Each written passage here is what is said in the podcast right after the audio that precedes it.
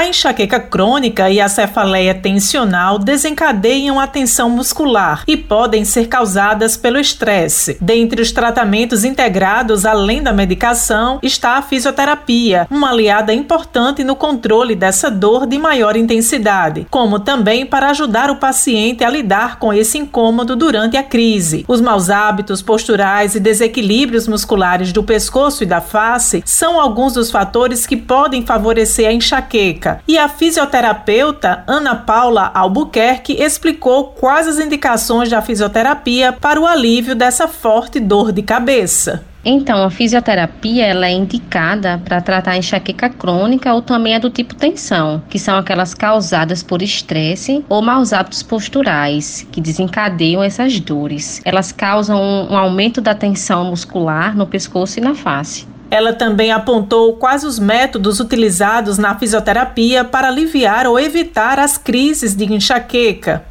De um modo geral, a terapêutica pode englobar exercícios respiratórios, exercícios de relaxamento, exercícios de fortalecimento da musculatura cervical e alguns recursos da fisioterapia mesmo, que são os aparelhos, além de uma boa orientação ao paciente. De acordo com a fisioterapeuta, há formas também de evitar ou até tratar em casa no momento da dor intensa. Quando bem orientados, os pacientes conseguem executar alguns alongamentos e algumas estratégias de automassagem que pode ajudar sim no alívio desses sintomas. Josi Simão para a Rádio Tabajara, uma emissora da EPC, empresa paraibana de comunicação.